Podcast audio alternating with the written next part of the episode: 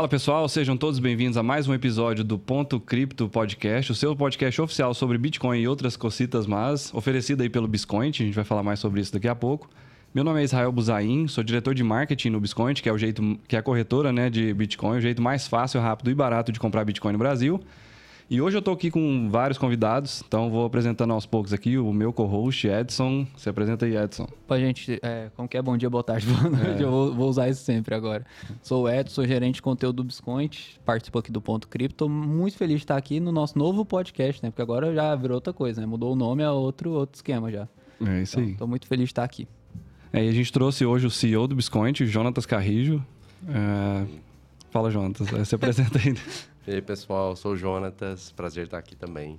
Obrigado pelo convite, gente. E na verdade, assim, hoje eu vou falar que a, a culpa, entre as a responsabilidade é do próximo convidado, porque o Jonatas só veio porque o, o doutor veio aqui. ah, nem era para chamar de doutor, mas enfim.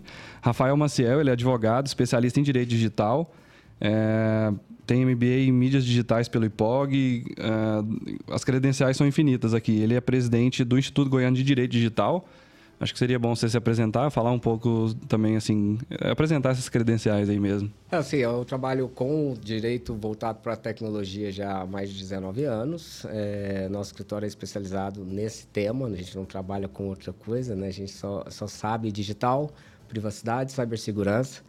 E tenho, não, não estou mais como presidente do, do IGDD, mas tive a honra de ser um dos fundadores. Hoje está muito bem conduzido uh, por, por outro presidente, doutora Nicole. E tenho alguns cursos, sim, na área, algumas especializações e é sempre voltado para a área de tecnologia. Vou... É muito ruim a gente falar da gente, né? Assim, não sei se... É... Vou tentar tornar, é, estragar menos o bate-papo, né? Que às vezes as pessoas falam, pô, é advogado, o cara já quer desligar. Não, calma aí, gente, não é hora ainda de desligar. É, calma que eu vou deixar o menos, trago o menos juridiquês possível. E a gente está num momento muito interessante de cripto. Eu acho que tem muita coisa legal para falar, do ponto de vista legislativo, jurídico, que espero contribuir com vocês. Não, muito massa. Acho que vai ser importante e trazer o Jonatas aqui é importante porque a gente teve, na verdade, assim, é, durante toda a construção de uma empresa dentro do Brasil é, é muito difícil, né? A legislação é muito conturbada, assim, nebulosa. É muito difícil você saber se você está andando dentro das regras e tal. E também é, reconhecer se quais são os impactos do que, de tudo que está acontecendo em relação à regulação, especialmente criptomoedas, para gente que, é, especialmente o Jonas, que é que está conduzindo uma empresa aí é, nessa área, né? Então vai ser massa esse bate-papo. É, você no, no, roteiro aí, o que, que a gente fala primeiro? Ah, não, acho que eu queria é, começar, é, talvez, perguntando para o Rafael mesmo sobre o seu contato com criptomoedas. Antes, antes da gente entrar na parte do direito mesmo, da, da regulação, qual que é o seu contato com criptomoedas? Você gosta disso? Ou, é, é como é que é isso? Como é que foi seu primeiro contato com Bitcoin, essas coisas assim? Eu gostaria de dizer que eu tenho muito Bitcoin guardado, né? Tenho muita cripto também armazenada e que comecei há, há 10 ou mais anos atrás e peguei a baixa e ganhei muito dinheiro. Mas essa não é verdade. A verdade é que meu, meu contato com cripto tem um que é interessante que eu lembro que apesar de, de advogado e eh, talvez por estar nessa área, eu sempre fui muito ligado com a área de tecnologia desde antes mesmo do, do uh, da, de iniciar a faculdade de direito. E nessas, nesses atos eu lembro que eu em algum momento eu minerei algumas criptos e que eu não sei onde estão hoje, né? Assim, eu sei que esse, esse notebook deve estar em algum lugar, formataram já, já perderam a minha carteira. E, mas esse foi um contato, claro, uma brincadeira, mas eu tive realmente, isso aconteceu. E hoje eu tenho alguns investimentos em cripto, eu acredito bastante nesse mercado. É claro, tem muita gente que especula e que acho que em toda a área, né? A gente sempre tem aqueles que acabam trazendo é, preconceito a algo que é novo, aí vocês vão ver nessa recente legislação tudo como que não é para tanto, né? E que a gente tem ali realmente uma usabilidade muito interessante. eu, eu não vou falar, claro, de investimento, rendimentos, nem nada, mas é, é sim algo que vale a pena olhar com carinho. E eu tenho feito isso, até pela minha profissão exige. Acompanhei no começo mais, quando se falava mais em blockchain, para a gente falar muito de contratos eletrônicos em Ethereum, Uh, mas ficou muito tempo parada essa discussão, né? E ficou mais no, no, na moeda digital mesmo. E agora, mais recentemente, por conta do NFT, até o escritório, a gente produziu dois e-books agora, um de direito autoral, outro para o setor imobiliário. E estamos agora também contratamos uma, um outro expert que só atua com a área de cripto, porque a gente acredita e apesar de o pessoal falar que direito digital hoje ficou só por conta de LGPD, né, e tal, mas não, não é isso. Digital tem muito mais e a gente está com uma equipe só voltada com os olhos e pesquisa para esse, esse tema. Não, muito massa. É, e acho que é, talvez, Jonas, a gente podia é, entrar no assunto assim do Biscoint, talvez dar um panorama geral assim de como é que foi desde o começo, né? Até quando estava só você, e depois quando você juntou com o Bolão, com o Thiago, é, e vocês criaram o, o Biscoint, depois pivotaram o modelo de negócio. Como que legislação impacta, assim, é, em geral, na, na, no desenvolvimento de um negócio é, nessa área? É, a nossa primeira experiência assim, com legislação ela foi um pouco traumática. Você viveu isso com a gente, né, Israel? Porque a gente estava começando o MVP do Biscoint. Nessa época, é, o time tinha quatro, cinco pessoas. É, ou nem isso ainda. Eu acho que não tinha entrado Augusto, nem Gustavo. Eram, eram três pessoas. Eu, você, quatro pessoas. Lucas. É. Lucas. E o Bolão. E tudo era manual. A gente começou um MVP, que é aquele estágio em que você lança o produto para o cliente é como se tivesse tudo pronto por trás, mas por trás tem, tem tudo manual, né? correndo, fazendo as coisas na mão. E era assim a compra, era assim saque de Bitcoin. E então eu lembro de acordar né, no meio da madrugada com barulho do celular para poder fazer a operação manualmente, porque só chegava a notificação, o cliente comprou. E eu tinha que correr, logar na corretora onde o preço estava melhor, que é assim que funciona o Biscoint, né? A gente não tem bitcoins próprios, a gente só faz o meio de campo entre o usuário e a corretora que está com preço melhor naquele momento que ele comprou. Então, e aí chega no nosso colo, assim, ó, 15, a gente lançou no dia 5, 5 de maio. Uhum. E, e aí no dia... Em, agosto era, era, era a data de final, não era alguma coisa é, assim? Aí eles lançaram, a gente mal tinha lançado o, esse MVP nesse estágio super rudimentar ainda, né? tudo a construir. E surgiu a obrigação da gente implementar a instrução normativa 1888, que requer que a gente gere para o governo um arquivo texto assim denunciando todos os dados de todos os clientes um por um, né? O que para nós já era um problema. Poxa, eu vou pegar os dados pessoais que eu coletei do cliente, entregar na mão do terceiro e confiar que esse terceiro vai guardar bem essa informação, né? Uh, fora que a gente teve que, bom, agora vamos ter que pegar os desenvolvedores que estavam para fazer essas features que estão é, pendente de ser feita, né? para a gente parar de fazer as coisas na mão, né? Para automatizar as coisas, vou ter que dedicar recursos para realização. Então não foi uma experiência muito boa porque o timing foi muito ruim para a uhum. gente, especialmente, né? Uhum. Mas é, tem hora que o que eu penso é assim, quanto podia ter sido pior, né? então é até essa legislação que está em trâmite aí, né? É, ela tem aspectos que nos favorecem, embora eu acho que desfavoreça talvez o mercado, mas cria proteções para quem já está no mercado, né? Cria um licenciamento. Ela tem coisas que nos favorecem, mas eu sempre penso assim, cara, podia ser tão pior.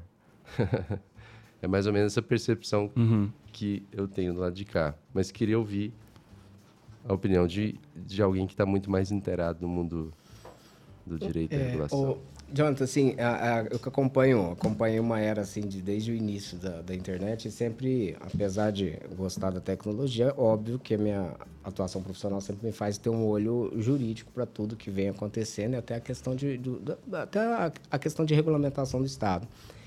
E o Estado ele sempre se assusta, né, com, com aquilo que é novo, que ele pode perder o controle e esses momentos eles a, a, surgem projetos de lei de toda a natureza. Né? Se você parar para é, pesquisar, não hoje talvez tanto, mas em outros assuntos também, você vai ver projetos de leis absurdos. Assim. É, a gente pode até às vezes criticar um ou outro, ter uma, um, um ponto que a gente não considera relevante, etc. Mas, é, no geral, são projetos de leis têm um, um, vamos dizer, são sensatos, né?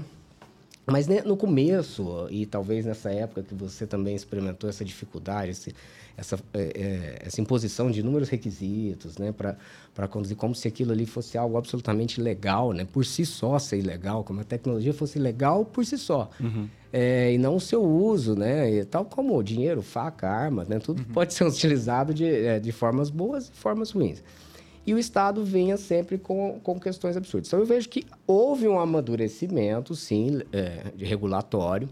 É, a própria, essa própria uh, recente, uh, uh, esse, esse, PL aprovado recentemente no Senado, né? E é bom deixar bem claro que ainda tem um caminho ainda a percorrer, mas ele com alguns problemas, ele é algo que também já começa a ser um pouco mais equilibrado, já não me assusta tanto uhum. em termos de, assim, no, olhar do empreendedor. E eu tenho uma visão sempre voltada para a empresa. É, até pela minha formação, sempre foi empresarial, etc. Agora a gente pega, por exemplo, também Marco Civil, né, que também tramitou durante muitos anos atrás, Lei Carolina Dickmann. Todos essas, todas essas legislações, elas têm pontos que a gente entende o que poderia ser melhorado. Mas quando você acompanha o processo legislativo, você vê que é, é, é impossível você atender de, é, 100% determinado interesse. Uhum. Né? Você tem que saber equilibrar. E, e, eu acho que hoje nós temos mais maturidade do que talvez vocês tenham enfrentado lá atrás. Ah, Rafael, então tá lindo, maravilhoso. Não, não é isso. Uhum. Só que nós também, se lá também tem maturidade, nós também temos mais acesso e formas de levar a nossa opinião para o parlamento. Então, hoje, não, é, não se consegue colocar uma legislação é, que seja absurda, restritiva, tão facilmente sem que alguém levante uma bandeira e se inicie uma discussão. Uhum. É, quem, por exemplo, critica marco civil, etc., discussões, não acompanhou o processo. Tem muita coisa é, boa, tem pontos que poderiam ser, ser, melhorados. Agora, na hora que você vai levantar o processo de construção, que você teve 40 audiências públicas no Brasil todo, discussões, etc., chega um ponto que você tem que fechar a discussão uhum. e você fecha aquele equilíbrio. E eu acho que Hoje nós temos melhores mecanismos de fazer essa fiscalização para evitar que tanta coisa ruim chegue e atrapalhe o empreendedor. É, e nesse ponto, eu acho que no fritar dos ovos me parece que a, a, esse projeto ele atrapalha menos, né? Então, assim, eu acho que quando você cria normas em tecnologia, a, o legislador tem que tomar mais cuidado. Mais principiológicas, uhum. do que, que, é, do que é, é, procedimentais, que entram nos requisitos. Então, por exemplo, se discutiu em marco civil você entrar no aspecto técnico. Ah, você deve armazenar tal dado, você deve usar o protocolo tal. Aí nós estamos entrando em tecnologia. Muitas vezes as pessoas falam, ah, mas é, em tecnologia não, é, não se pode ter legislação para tecnologia. Não, essas legislações não são para tecnologia, são para esses processos em si. Então, ninguém, a lei não vai chegar e dizer assim: olha, você não pode, eu não, não sou conhecedor técnico é, do blockchain, mas você não pode usar o protocolo XPTY uhum. ali naquela operação. Não, não pode fazer isso. Isso nenhuma está fazendo agora. Então, uhum. Isso já é uma vantagem. Ela vai trazer alguns princípios e esses princípios ali que vão nortear as regulamentações dos órgãos fiscalizadores. E por que, que tem que ser assim? Porque a tecnologia muda todo dia. Uhum. Se a gente tem uma, uma, Imagina um processo legislativo, toda vez que mudasse, vamos supor, na, no Marco Civil, col colocasse lá que é, tem que armazenar o dado tal, que o protocolo é TCP/IP, é, que é, é, segundo a RF, tá, enfim, alguma questão mais técnica. E aí muda, tem que mudar a legislação toda, tem que começar um processo legislativo. Então, isso tem que deixar nessa, nessa camada mais, vamos dizer, rápida, de, decisória. Ou, ou, a legislação acaba engessando o que, que pode ser feito aqui. O resto do mundo consegue acompanhar, mas a nossa talvez dê uma cristalizada em como as coisas... Olha, olha é interessante, assim, por exemplo, a Marco Civil. Na verdade, o Marco Civil foi, foi, foi nós somos pioneiros no Marco Civil. Uhum. E tem hora que a gente também não pode querer avançar demais. Eu tenho receio dessa, talvez uma pressa legislativa. A gente tem um momento certo para tudo. Com pressa, nós tivemos agora na União Europeia a Lei de Serviços Digitais, que nós temos uma série de imposições aos provedores em relação a combate a fake news, etc. Aqui nós ainda estamos com o PL de fake news ainda segurando, porque também tem muito problema lá. A gente tem que tentar segurar mesmo. É, ir atrás dos outros países, eu acho que hoje eu acho que não, assim, eu acho que talvez a gente tá, pode estar tá atrás em relação a, a, aos processos, aos negócios, e nem sei mais se está assim, você que está no negócio talvez possa no, nos trazer mais essa sua visão de empreendedor, mas do ponto de vista legislativo, eu acho que nós somos, nós, eu, eu, não sou tão crítico do, do, Estado brasileiro, não, eu acho que nós temos nosso tempo, cada democracia é. tem o seu tempo. Pra você ter uma ideia, nos Estados Unidos não tem uma legislação federal de proteção de dados. Ah, então eles são mais avançados? Nós não. Não vão ter agora. Uhum. Mas tiveram nos estados. Então, cada lugar tem sua peculiaridade. E é uma coisa interessante que você falou, e a gente tinha anotado aqui um ponto para falar sobre regulação versus inovação, né? A, a, uma, a maior preocupação de quem está envolvido com algum tipo de empreendedorismo, né? Tipo, a gente está dentro de uma startup, a gente está inovando o tempo inteiro, né? Uma das maiores preocupações em relação à legislação e regulação é essa, né? Tipo assim, ó, é, beleza, tem, cê, querem colocar normas e tal, é por isso que a gente entra em discussão para que não entre justamente, igual você falou, nos aspectos técnicos, né? Porque isso acaba impedindo a inovação ou até restringindo ou desacelerando, né? Uma coisa que podia evoluir mais rápido. E tem outro ponto que é importante, né? O, o, a questão de você não criar uma legislação para punir a, a, o mau uso de uma tecnologia como se todos utilizassem aquela tecnologia somente para uhum. finalidades uhum. ilícitas. Uhum. E no caso de bloco de moeda digital, a gente correu um certo risco de que a legislação, e ainda corre, enquanto o processo legislativo não acaba, a gente corre esse risco, nós temos que ficar com a, com a a bandeira ali levantada, com a antena ali uh, uh, ligada, para evitar que aconteça esse tipo de intervenções que se tornam exageradas. Então, por exemplo, para combater a lavagem de dinheiro, a gente começa a colocar uma série de obrigações para vocês que desna... a gente, assim, não estou uhum. falando, eu não sou legislador, legislador né? tá? É, mas o, o Estado começa a colocar uma série de travas ao seu negócio que torna inviável do ponto de vista operacional e de negócio. Ou seja, ah, mas dá Dá para fazer? Dá, mas meu custo vai lá em cima, eu não quero mais mexer com isso. E aí, quando eu não quero mais mexer, a gente acaba com a inovação. Uhum. E então, é esse é um ponto que tem que tomar cuidado. E esse projeto, ele começou, claro, por conta de lavagem de dinheiro, né? É, e aí a gente tem que ver até que ponto. E assim, ele deixa ele muito principal, a gente não sabe nem qual autoridade que vai fiscalizar, porque nem isso o projeto de lei define. Ele fala um órgão da administração pública federal. Possivelmente vai ser Banco Central, uh, por conta até de uma referência que eles fazem a, ao processo administrativo que viole uh, as, as, os requisitos dessa autoridade. Eles fazem referência a um processo administrativo que já existe que é do Banco Central. Possivelmente será o Banco Central, o que me, eu, eu até vejo com melhor, uh, melhores, olhos, olhos do que, do que, se fosse, se fosse uhum. outro, porque o Banco Central ele tem inovado bastante, uhum. né? Ah, nós somos. Pix é, aí, né? é, e a gente tem mania de, é, de, de ser. É, mania de virar lata, de achar que tudo no Brasil é ruim. O, o Pix foi muito criticado, assim, porque usaram para golpe. Poxa, mas é, é, foi fantástico o Pix. Assim. É. Eu, eu tenho uma visão. É, eu não tenho números, tá? Mas é, não, visão... em, poucos meses foi tipo foi para 80% a quantidade de transações de, de transferências feitas por Pix, né? Assim, de todas as transações financeiras, é, foi, foi de 0 a 80%. Não, e é fantástico né? você poder fazer uma transferência ali na hora, em, uhum. qualquer, em qualquer horário, etc. A questão de quem não. É, a, a, a inclusão né, de, de uma série de, de uma população que era desbancarizada, isso tudo, isso tudo tem que olhar. Mas não, aí vem né, uma, uma, um, um terrorismo naquele golpista que usa, que, que comete um golpe e usa o Pix porque é mais rápido de cometer uh, o crime. Então, assim, eu acho que é, a gente está tá num caminho bom, sabe? Eu, uhum. eu vejo de todo esse processo, vamos colocar 20 anos acompanhando processos. É, isso eu tô falando 20 anos, né? Não parece, tá, pessoal? Mas 20 anos assim, formado, né? Porque eu acompanho é, direito eletrônico, a gente chamava a época, desde o início de faculdade. Uhum. É, melhorou demais. Assim, nós temos. É, a forma de produzir legislação sobre o tema, ela, até isso ela melhorou. Menos é, aprofundamento ou travamento dos negócios, deixa os negócios, eles sabem conduzir, mas a gente não pode deixar de olhar para, a, para os criminosos. A gente tem que também ter uhum. colaboração, Criar mecanismos, mecanismos uhum. para punir. Ok. Então, então é, Na mesma que, página, todo é, mundo. Legal. É. Eu lembro que teve um. Falando um pouco dessa questão da maturidade, achei muito massa. Tinha um PL, eu acho que ele não andou muito, foi tipo meio assim é, acho que feito nas pressas também, visando, né, para é, a questão toda da lavagem de dinheiro, que ele era meio que o banimento, assim, de Bitcoin. Tipo, não podia envolver Bitcoin em lugar nenhum e tal. Acho que ele não chegou nem para frente.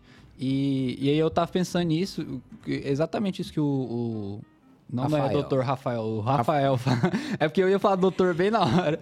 Exatamente isso que o Rafael tá falando, que é essa questão da maturidade, né? Assim, eu fui ler um pouco do do projeto de lei, eu já eu entrei lá no site que eu ia ler, eu, tipo, tô nervoso, falando, nossa, de novo, esses caras querendo falar não sei o quê. E eu li, eu, eu, realmente, eu pensei um pouco assim com o João, nossa, tipo, não é, poderia ser é, tão pior, é. sabe? Podia ter feito tantas, Sim, tantas coisas. Sem dúvida. E, é, e ali você vê que ele coloca umas travas justamente para evitar que essa autoridade futura te, te, venha lá alguém que um dia senta na cadeira e resolva acabar com esse tipo de negócio, colocando uma série de, de obrigações inexequíveis. Então, é, é, ela também trava isso. Uhum. Isso, é, isso, é importante. Você está falando de legislação, eu lembrei de uma aqui. É, com esse auge fake, de, de, perfis falsos e começou, né? Acho que nem falava tanto em Instagram na época. Então, aliás, acho que até outro dia ainda, esse projeto ainda tramitava. Né? Não, não me lembro de cabeça, que é, é, é um tipo de projeto que não vai para frente. Exigir que todo cadastro de conta em rede social tivesse que enviar e checar RG, CPF. Nossa. É. imagina, assim, é. É, acabou com a inovação, né? Então, é, olha, vamos fazer um. Agora todo comércio eletrônico, a partir do momento você vai criar a sua conta, imagine só. Você tem que então enviar pelo correio um contrato assinado, reconhecido firme em cartório, uhum. para que sua conta seja validada e a partir dali você consiga vender no mercado, etc e tal. Assim, é, então, quando eu falo é, desse processo de amadurecimento, é por conta dessas, de, desses projetos que não são. Ah, tudo bem, tem aqueles projetos que entram ali de qualquer jeito, o cara nem sabe o que está assinando, etc. Mas, é, é, e que não andam, tudo bem. Mas esses chegaram a andar, ter assim, é chegar na boca para ser aprovado e opa, peraí.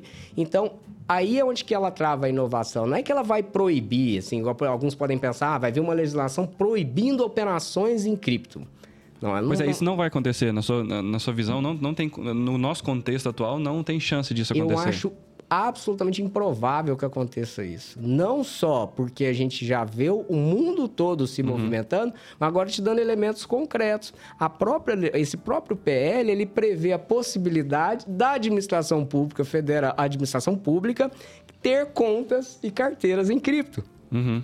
Então, ó, ó, é, isso é um sinal importante. É, tem um movimento lá fora, né? O Jonathan estava em Miami agora, só deve ter ouvido alguma coisa disso lá. Acho que o, o próprio prefeito de Miami, uh, não sei se foi exatamente Miami, mas algumas cidades estão colocando, as próprias prefeituras vão minerar criptomoedas em geral, assim, né? Vão ter rigs de mineração dentro da, da do próprio prédio da prefeitura. Vou assim. te dar um exemplo próximo. O Tribunal do Rio Grande do Sul tem uma portaria que ela, ela, ela não, não é autorizar, porque a portaria não poderia fazer isso, mas ela, ela, ela regulamenta o procedimento do cartório para compra de imóveis em, com, com moeda digital, com cripto. Então, é, é, é, ela não poderia proibir, não tem sentido, não tem como proibir. Se eu quiser te dar esse copo aqui você me vender seu celular, isso é uma transação entre particulares, a legislação não proíbe, né? Igual eu falei outro dia, a gente estava num outro bate-papo de que, assim, diferente da administração pública, só pode fazer aquilo que a lei permitir. Nós não. Nós podemos fazer tudo Entendi. que a lei não proibir. Uhum mas ela foi dizer questões de prestação de contas, como é que ela ia registrar isso, se vai ser permuta, etc. Porque eu fui, é, eu lembrei desse caso, porque quando você falou de legislação é, na, em, na Flórida, etc., teve recentemente em Portugal também uma, uma regulamentação dos cartórios para permitir as compras. Mas aí quando você vai ler, se aprofundar, não é que eles estavam é, é, é, permitindo. Não é que era proibido e agora é, não, permitiu. Não, eles só estão regulamentando a forma de documentar a transação imobiliária, permuta, etc. E aí eles já estão indo além, criando a própria cripto dos cartórios. Então, tudo sinaliza de que o poder público é, não vai proibir um uso. E, e, e, assim. Ele vai se aproveitar. E aí, onde uhum. que a uhum. gente tem. Opa, peraí, vamos lá. Mas é, o medo nosso que a gente tem é dele querer assumir todo o controle. Então, agora, ó, tudo bem, mas só pode cripto, que é o real é, coin, que vai ser a nossa cripto aqui, que é, já existe, mas enfim. Mas vamos fazer um blockchain nosso, etc. E, e os outros são proibidos. Então. É, não, eu, eu ia comentar que, assim, é, igual você falou mesmo, normalmente, especialmente depois que você conhece Bitcoin, você, você, a gente fala que toma a pílula laranja, né? E aí você começa a estudar algumas coisas, e aí normalmente você cria um, um, um bloqueio, assim, para qualquer regulação. O Edson deu o exemplo. Ah, eu já vi um projeto de lei sobre Bitcoin, eu já rejeito de, de cara, né? Mas realmente melhorou muito, e aí, falando de fintechs, por exemplo, né? É, a gente falou de Pix, mas a estrutura, não existe nenhum país no mundo hoje com a estrutura tão boa bancária igual ao do Brasil, né? Então não tem um lugar melhor para começar uma fintech e, e, provavelmente cripto também. Essa regulação acaba permitindo isso, né? Tanto é que a gente tem visto o movimento das corretoras estrangeiras vindo para cá, né? Sim, e, e, agora, e a gente também tem que parar de achar que a legislação, ela por si só, ela é ruim, né? Então, é como você deu exemplo, ah, vejo que é de cripto, vai ser ruim, vão travar meu negócio. Uhum. mas às vezes é justamente para evitar que alguém lá na frente trave seu negócio. Então, hoje, por exemplo, proteção de dados pessoais. Ah, mas amanhã alguém vai e acaba com a Lei Geral de Proteção de Dados. Tudo bem, está na Constituição hoje como direito fundamental. Para trocar isso, tem que mudar a Constituição. Aí, para quem estiver nos assistindo, para um processo de mudança da Constituição, é uma nova Assembleia Constituinte. Nós vamos voltar lá em 88. Não adianta emenda constitucional. Cláusula Petra não muda com a emenda. Qual é, é, a cláusula que você está falando Artigo especificamente? Artigo 5 eu não sei, não estou lembrado qual inciso Mas... que foi acrescentado agora recentemente, que prevê como direito fundamental a proteção dos dados pessoais. Hum. Ou seja, por mais que você acabe ou você tire uma legislação específica, você ainda tem na Constituição essa previsão. Da mesma forma, ainda que num, numa esfera hierárquica legislativa menor, né? ou seja, a gente tem este projeto de lei, uma vez aprovado, que traz diretrizes para evitar que essa administração é, que vai conduzir esse processo de criptos, ela, alguém ali que um dia sente na cadeira, ou por um presidente, ou por outro que é indicado, resolva acabar com tudo. Opa, não pode, meu amigo, porque você tem aqui uma legislação a seguir. Então, também ela é protetiva do setor empresarial. É, e e onde fica, assim, na, na sua visão, o, o, limite? Porque o regulador, ele, ao, ao, mesmo tempo que ele pode trazer uma grande clareza, assim, e, e, fazer todo um setor florescer ao, por exemplo, deixar claro onde que ele vai entrar, onde que ele não vai entrar, ou quais são as regras do jogo. Mas ele, ao estabelecer algumas regras do jogo, ele pode matar a inovação, como você comentou, né? Eu lembro, eu ouvi a história da legislação da bandeira vermelha lá no Reino Unido, no começo, na virada do século 19 para o 20, estava surgindo os primeiros automóveis e a resistência foi muito grande, especialmente pelo lobby das indústrias das charretes, né?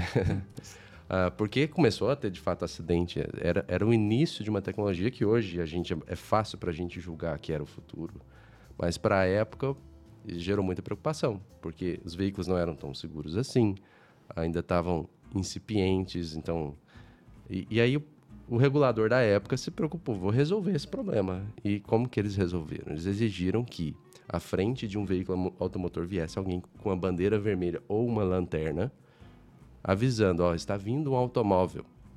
Então, pedestres, todos fiquem atentos, não saiam da rua, porque você pode ser atropelado. E não é difícil imaginar que, que, que, que, que é uma prática isso, né? dessa não tinha como prosperar. Mas o que aconteceu é que a indústria automobilística veio acontecer aqui nos Estados Unidos, né? ao invés de acontecer no Reino Unido. Então, isso doido, não sabia matou disso. a inovação, é. matou o mercado de automóveis no Reino Unido, ou, ou, prejudicou severamente. E acabou que outro país ou em outros lugares começou a acontecer as coisas, né? E o receio que a gente tem, assim, eu acho que já tem um pouco disso na legislação brasileira com a IN 1888. Eu já fui procurado algumas vezes por parceiros que querem é, oferecer soluções para comerciantes aceitarem Bitcoin, aceitarem cripto. E a instrução normativa reza o seguinte: se algum ente jurídico, né, pessoa física ou jurídica, transaciona mais de 30 mil reais no mês, é, com, ele precisa reportar para a Receita uh, esse arquivo texto, identificando quem é a outra parte que pagou, com nome completo, CPF, data de nascimento, endereço, sexo, tarará. Significa assim, se a Starbucks resolver aceitar Bitcoin aqui no Brasil, como já está fazendo lá em El Salvador e a gente teve o uhum. privilégio de ter essa experiência e comprar cafezinho com Bitcoin lá. Ela é, teria que fazer QIC de todo mundo. É, se a Starbucks exceder 30 mil reais, que para a Starbucks vamos combinar que não é muito difícil. Uhum. Né? Tá é, uns dois cafés da, da Salvador. e uh, ela, ela estaria em tese, pelo entendimento, qualquer entendimento que a gente tenta ter da iene, a gente já tentou buscar brecha e tal. Ela teria que então coletar.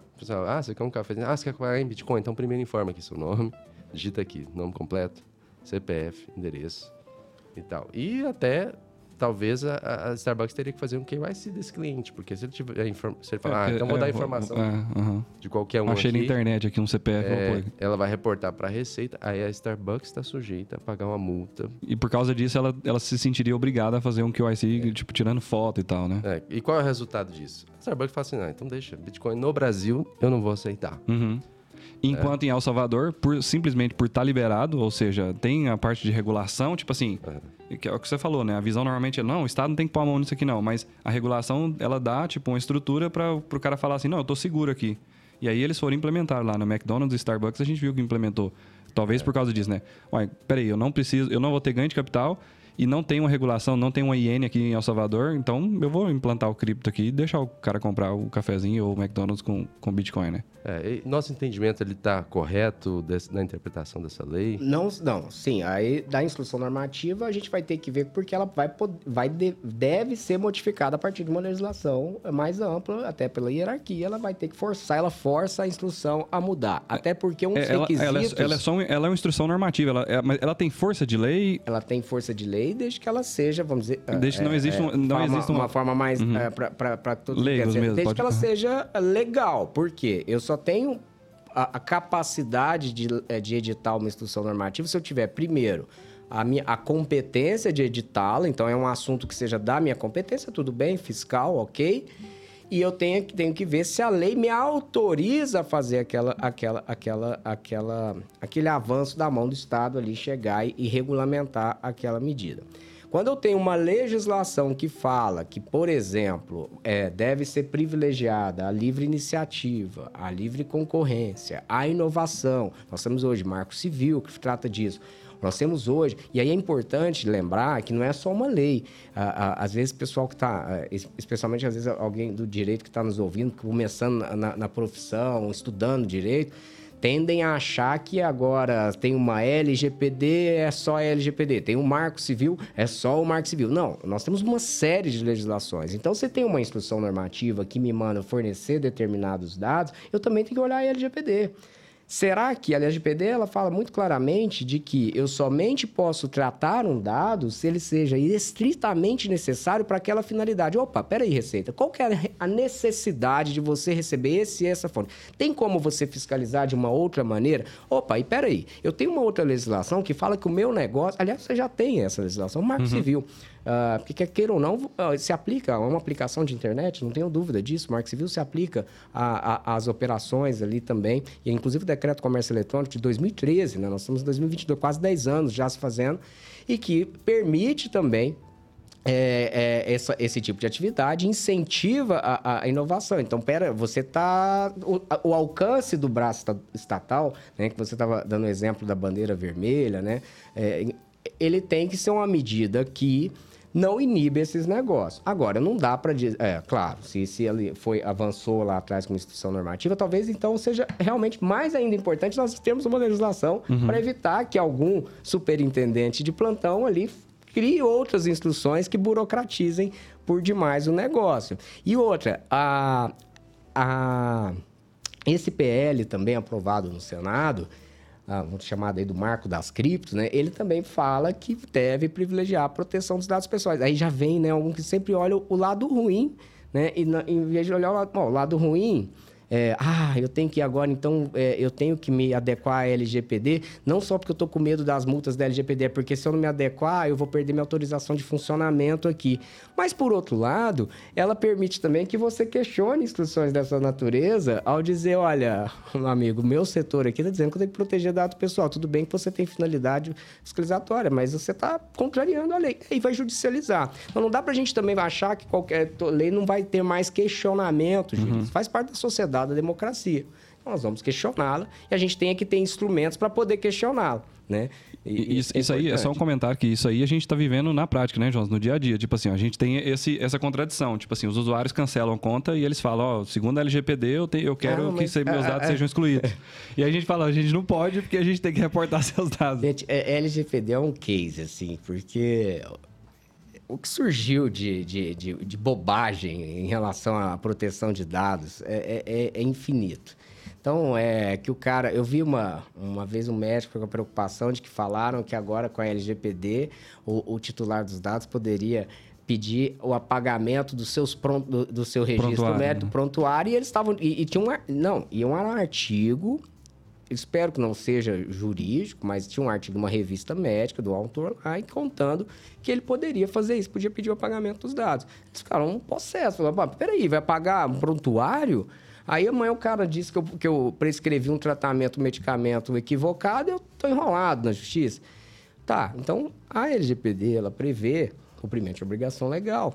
Então não é porque o cara quer pedir o dado para pagar que eu vou apagar nota fiscal, que eu vou apagar registro de transação. Ah, mas não tem lei que me obriga. Tá, mas eu quero me proteger. Vai que esse cara depois vai falar que eu fiz uma operação, na, é, que eu comprei o errado, enfim. Não vou dar detalhes, uhum, me, me, desculpem uhum. se eu entrar num detalhe muito absurdo, assim, da, é, da, da, operação, mas, é, mas se ele fala que, ah, eu não comprei, esse pediu para comprar mil, eu comprou dois, uhum. 500. Não, então, faz sentido, é isso. Então, uhum. assim, é, é, não tem menor cabimento esse tipo de coisa. É, mas tem, vai todo lado. É, quem eu vi uma alguém também usando a LGPD para não fazer efetuar pagamento. Que eu, eu, alguém lá no escritório comentou comigo dizendo que é, ele, ele pedia ali um, um, um, laudo, etc., mas que ele não podia é, efetuar o, o, o, que ela que, ah, que ele não precisava pagar, era um laudo, é isso mesmo, um laudo psicológico, mas ele não precisava pagar porque ela também não podia, e ele tinha o direito de acessar os dados pessoais dele. olha, assim, ah, imagina, né? Então eu vou lá, eu, olha, eu te contratei para fazer um laudo aqui, mas faz o laudo, mas eu não vou te pagar, não, porque você tem obrigação, e a lei fala, né? Com acesso gratuito meus dados pessoais. Então, peraí, então você não pode cobrar. Então, a LGPD é um, é um case, assim, porque movimentou todo mundo, então vem de tudo. Então, isso é natural. Você tem uma lei que envolve a todos, é, é natural que surjam, e, e, também com muita oportunidade de negócio, então surgem soluções miraculosas, surge um terrorismo exagerado, né? O cara ou fala que, ó, é, primeiro no, no, na solução miraculosa você tem um cara que fala, ó, compra esse meu software aqui para se adequar à LGPD. Já vi casos de, de, de oferta de LGPD em seis dias. Gente, isso, é, é, desculpa, é, é, é, isso é até criminoso, esse tipo de conduta. E, por outro lado, vem também aqueles que querem que você faça um processo e gaste uma fortuna porque ele cria um terrorismo que não, que, é, que não existe é, é nesse momento. É claro que a, e, cada, e aí mostra, né, por exemplo, a importância de proteção dos dados. Já, além da, de estar como direito fundamental, toda a legislação que está vindo está vindo com, essas, com, com a questão da proteção dos dados. Então, é algo que não tem como fugir.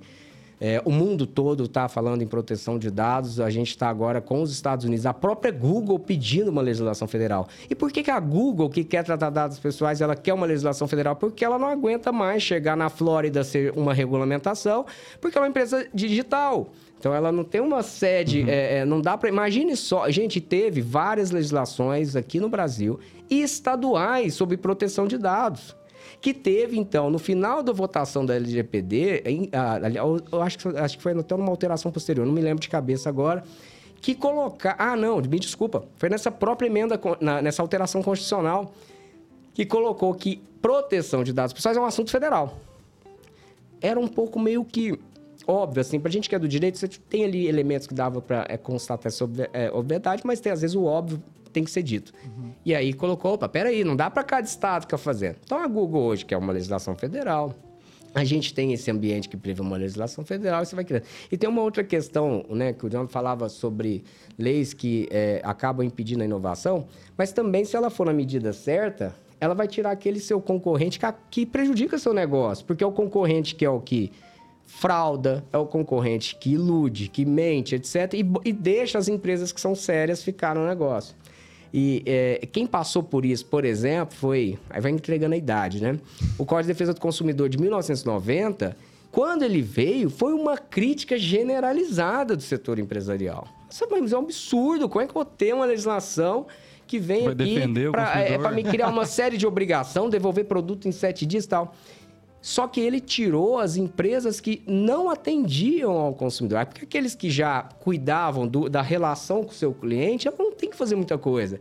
Da mesma forma, LGPD. Ah, mas é um absurdo, é um absurdo. Absurdo nada. Assim, pelo menos eu tenho uma lei agora que me diz quais são as boas práticas. Antigamente você ia ficar o critério da, do Código de Defesa do Consumidor, critério do Ministério do Trabalho, critério de, do, do Banco Central, e agora você tem ali um, um, um, um norte. Então, a legislação nem sempre ela é ruim para o setor empresarial. Às vezes ela é protetiva. E aí, nesse ponto, eu acho que vai só o que vai, vai, vai impedir a inovação é o tamanho da, da mão do Estado, né? Ele, ah. A medida correta. Não, e, e, é interessante isso que você colocou da LGPD. A gente fez uma revisão ali. A gente está excedendo a LGPD em tantos aspectos, né?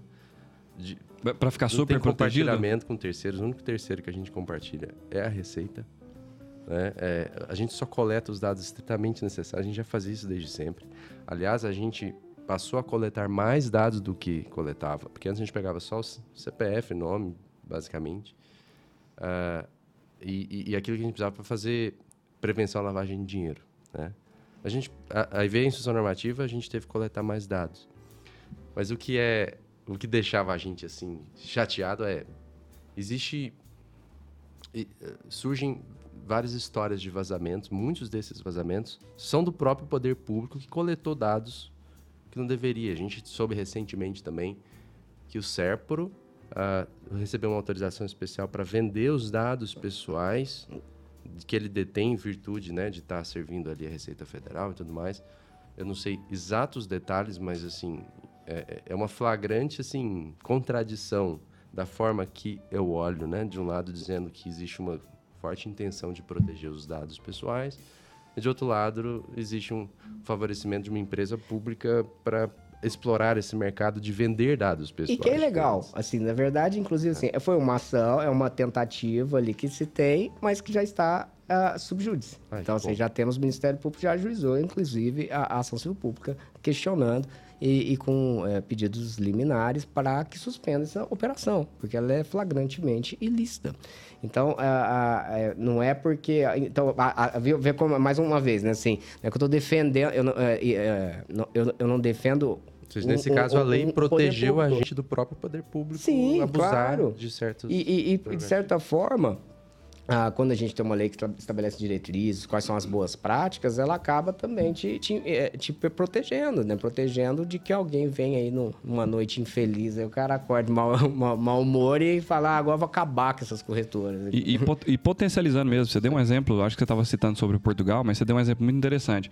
E eu anotei aqui para falar para vocês o seguinte um exemplo de que regulação nem sempre é mal e que ela acaba potencializando algumas coisas é o seguinte: quando a CVM finalmente autorizou eh, a criação de fundos de investimentos, ETFs, de criptomoedas, isso abriu as portas para milhões de pessoas é, investirem. E pessoas que, assim, olha, olhava para uma corretora e falava assim: mas eu vou confiar, como é que funciona isso? Eu não sei como é que funciona isso direito. Como é que esses caras vão fazer custódia tem e tal? Tem gente que tem Será ETF vou... e não sabe que tem. É, porque tem, tem gente que passa o dinheiro para a corretora, vamos uma corretora tradicional, uhum. tem lá vários fundos e o cara tá botando fundo em ETF, ele não sabe que tem moeda digital. Ele fala, ah, um absurdo moeda digital, mas ele não sabe que ele tem. Entendi. Ele comprou um ETF que não, tem... Não, ele não compra, que... é porque ele passou para administrar uhum. o recurso uhum. dele e eles compraram vários fundos. É, então, mas eu, eu, falo assim, tipo, se não, se, se, se não tivesse a regulação é, da CVM, isso não daria a estrutura jurídica para algumas pessoas falar assim, ah, agora eu vou investir. Por exemplo, é, nos Estados Unidos começou um movimento muito grande institucional, né? As empresas, é, Michael Saylor lá, MicroStrategy, colocando bilhões de dólares nesse negócio. E o que, que eles tiveram que fazer? Estudar a regulação, saber como fazer isso dentro da linha, porque eles são empresa pública, eles precisam estar dentro das regras. Então, quando surge essa regulação, ela acaba permitindo que essas empresas façam investimentos grandes e pequenos investidores também, ao invés de ter que confiar numa corretora, ter que entender como é que funciona o, o Bitcoin na prática, custodiar e tudo mais, quais são os meus riscos, como que eu vou reportar isso para a Receita no meu imposto de renda e tal, ela compra um ETF e já está tudo resolvido lá dentro da corretora, por exemplo, né? Sim, sem dúvida. E isso nos mostra o que também, né? Se a gente tem alguns órgãos da administração pública, né? Ainda uh, com as peculiaridades da CVM, mas que nós temos ali um, um olho para a inovação. Né? E, e, antes de, de, regulamentação, por exemplo, a ICO, né? Assim, foi uma época, foi uma, uma, uma febre de emissão de moedas digitais para alavancar recursos. E, e, e, gente, assim, é claro, né? É, vai ter de todo jeito. E teve muito picareta que usou isso para fraudar mesmo. E o pessoal, ah, que maravilha, tal, vou comprar. Mas que já era proibido, assim, porque se você for a, ol, é, olhar com atenção, essa emissão dessas moedas para é, são valores mobiliários. É um IPO, tem, só que feito no, no fora da, é da uma emissão de valores mobiliários, deveria sim seguir a lei das, das, das SAs. É, é, e aí o que que a gente, ou seja, é, tinha uma, tem uma proibição. Isso já, já, já existia essa proibição. Aí agora fala assim, mas isso está atrapalhando a inovação? Não, tem outros caminhos para ser feito e a gente também não pode ignorar que os riscos desse tipo de mercado poderia surgir na época. Mas hoje a gente está falando, por exemplo, já em NFTs, né? Vamos criar ali uma outra forma é, de, de captar recursos, né? Com, aliás, é interessante, por exemplo, tokens de utilidade não entram nessa, nessa, nessa legislação. Né? Se você pegar aqui... É, Não, vou, não vou achar aqui agora, senão a gente vai perder tempo, mas tem, tem um artigo que ele fala exatamente quais os criptos de moeda que eles, que eles de fato é, é, o, o, são moedas de pagamento. Né? Os tokens tiver... utilitários, por exemplo, tipo assim, você, você comentou mais cedo sobre tokenização no cartório no Rio Grande do Sul, alguma coisa assim. É, como é que tá isso, assim? Existe uma possibilidade já? A gente ouviu já algumas expressões, tipo assim, a tokenização de tudo é, tokenização de coisas de cartório, por exemplo, ou é, imóveis, né, registro de imóveis, ou até é, é, fracionar imóveis em tokens e vender isso no mercado. Existe um, um, uma abertura para isso? Até esse projeto de lei é, é, não, toca existe, nisso ou não? Né? Então, aí relembrando, tudo que não é proibido eu posso, eu posso fazer. Né? Eu citei a, o ICO, a emissão de moedas para captar recursos uh, uh, societários uh, para investimento da, em empresas, mas havia proibição. Uhum. NFT não há uma proibição. É, agora, eu não posso é fazer dizer que eu vou se, me tornar proprietário de imóvel, porque para se tornar proprietário eu preciso do registro imobiliário em cartório. Então, assim, não adianta fazer. Mas eu posso é, aliás, assim, registro imobiliário as pessoas só fazem quando termina. De, é, é, a maioria, por exemplo, a gente está num, num, ambiente gravando esse podcast que está é, rodeado de construtores. Qualquer um que for ali comprar, ele não vai lá no cartório fazer registro imobiliário. Ele vai comprar um compromisso de compra e venda, que é um contrato. Esse pode fazer em NFT. Lá no Rio Grande do Sul, ele não entrou nessa, né, na questão do NFT. Ele, ele falou só da, da, da cripto para compra de. É, é, é, troca de valor mesmo. É, troca de valor, uhum. permuta mesmo. Então ele coloca lá como permuta e fala as regras que tem, que, como é que o cartório. Onde o cartório vai registrar isso? É mais uma questão operacional. É, uhum. E que sinaliza. mais seja, de pagamento. Que né? não poderia falar nunca que é, que é proibido. É, em relação a como que eu vejo a questão da regulamentação, se você vê neste projeto aprovado, teve um risco é, de sim, de se querer regulamentar ou colocar travas no NFT. E aí tem lá nas justificativas, aliás, na sessão de deliberação, teve uma proposta, o deputado, o deputado, ah, oh, não, peraí, isso não é. Apesar de que o argumento dele é absolutamente é, equivocado em relação à, à, natureza do NFT, assim, confundindo o NFT com, com moeda de pagamento mesmo. É, mas aí, ainda bem que tirou, não tem nada de NFT, mas mostra, né, ou seja, a gente já tem nos anais do Congresso você ali discutindo o NFT. Não, eu acho que vai ser uma, uma, mais uma questão de orientar, porque a gente também tem muita, muita burocracia. Assim, como é que vai registrar esse cartório? Como é que vai ser? Eu acho que mais esse ponto. Mas hoje pode fazer sem problema algum. Eu posso pegar um imóvel, eu posso fracionar ele é, não um cartório, tá? Deixa uhum. bem claro. Uhum. É, eu vou fracionar ele numa operação ali, é, como se fosse um, é, que é o que a gente tem nas incorporadoras. Você não tem, você não vai, você, você compra uma fração ideal daquele empreendimento. Você não compra o um apartamento 1801. Entendi. E aí o NFT é, é basicamente essa ideia também. Então você está comprando ali uma fração e a construtora pode emitir esse NFT e você tem a facilidade de comercializar e vender em qualquer lugar do mundo, além de toda a, a, a facilidade da operação. Fael, mas isso aí eu não vou ter que pagar. É claro que vai ter que pagar tributo, né? Ou seja, são as operações, só que aí talvez as legislações tributárias vão mudar. E falando em legislação tributária, para não deixar de, falar, de, de, escapar, tem uma previsão bastante interessante nessa das criptos, né? Que é a isenção tributária para aquisição dos equipamentos que vão ser utilizados na operação de, de mineração, de, de mineração, etc. Ou, ou, ou, da operação da, da própria empresa. operação também, né? Quer ver? Eu até te falo aqui uh, como que é a, a, a, isenção é sobre a importação, a industrialização, a comercialização de máquinas e ferramentas utilizadas nas atividades de processamento, mineração e preservação de ativos virtuais desenvolvidas por pessoas jurídicas de direito privado. Isso é bom, hein? É, é, é, só uma coisa que eu critico, assim, que ele coloca que se você vender com menos de três anos, Aí você tem que pagar o tributo que você não, não pagou. Assim, três anos para informática, eu acho muito tempo. Especialmente né? equipamento de mineração. É assim, isso. É, Pô, você tem uma capacidade de processamento, enfim, absurdo. Mas aí você não vende, você compra outro, deixa lá, encostado, pronto. Tá, já ia falar pra gente. E ninguém vai querer comprar também. Já ficou rico mesmo, né, com os bitcoins que você minerou. Mas isso é legal. Então, assim, você veja como tem várias vertentes que o Estado pode regulamentar, né? É, ele pode atrapalhar, ele pode incentivar, e aí parece que dentro no fritar dos ovos, eles estão assim, tá, vamos incentivar. Ou seja, se a gente pensar, você acha que vai proibir? A gente não tem nada concreto nesse sentido. É, isso, isso aí, só se falar assim, ah, que vai proibir, que cripto vai acabar.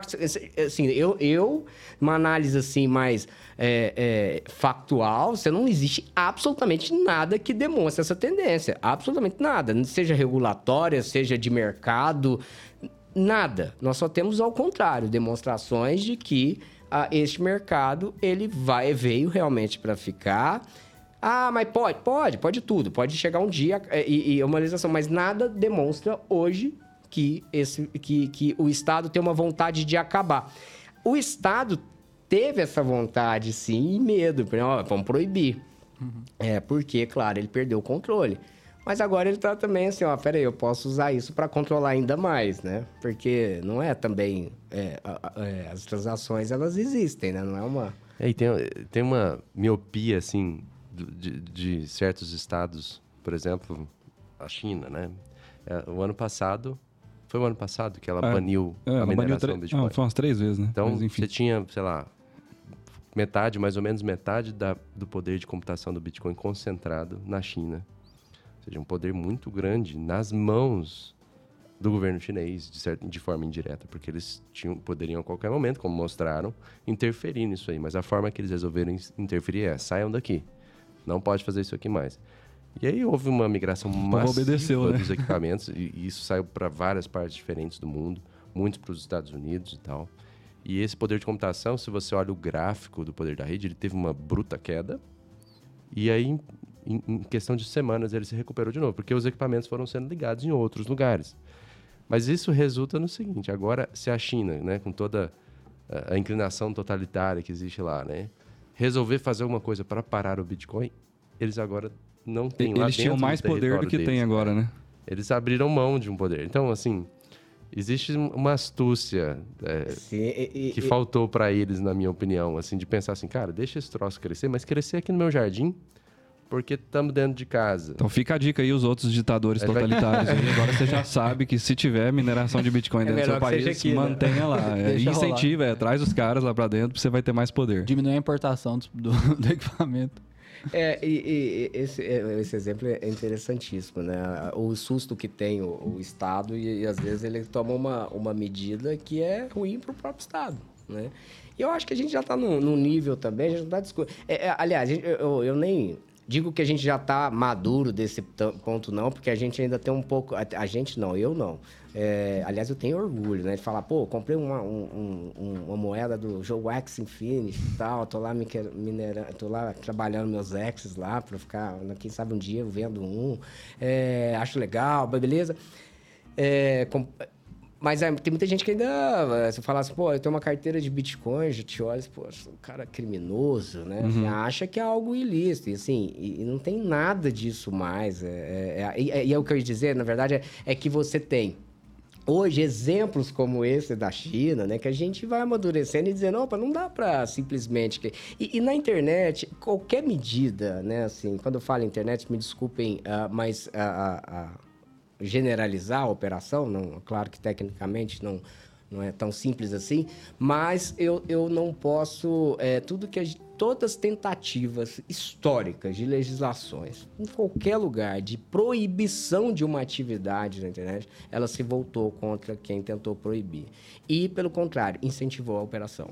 O exemplo do Uber, por exemplo, né? Todas, o, assim. Começa na internet e as pessoas começam a usar a hora que o, o, a classe dos taxistas viu. E a hora que o governo viu, já estava lá, né? Não tem como você voltar atrás mais, né? É, eu acho que é claro, sim. Você tem que proteger ali o, o trabalhador, tem que pensar ali também, mas é, é, é uma uma questão que eu acho que a gente também tem que deixar o setor privado também, as, as pessoas se entenderem. Olha, tudo bem, mas você está tendo um monte de vantagens aqui, né? Eu tô, não, não quero entrar na, na, na discussão uh, da, da, da relação de emprego ou não, mas eu tenho que também entender que nós, enquanto usuários, temos o poder de decidir se a gente vai para uma ferramenta que agora vai ser libertária, né, segundo o Elon Musk do Twitter, ou se eu quero ficar no Instagram ou no uhum. TikTok. Isso aí também é uma questão de decisão.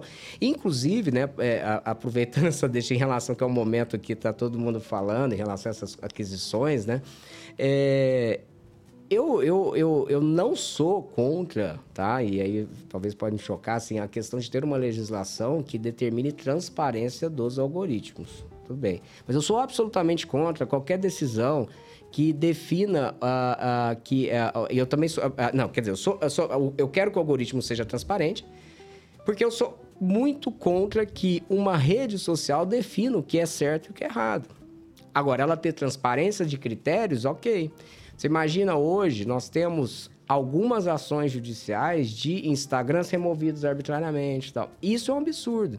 É, agora quem tem que resolver? Justiça.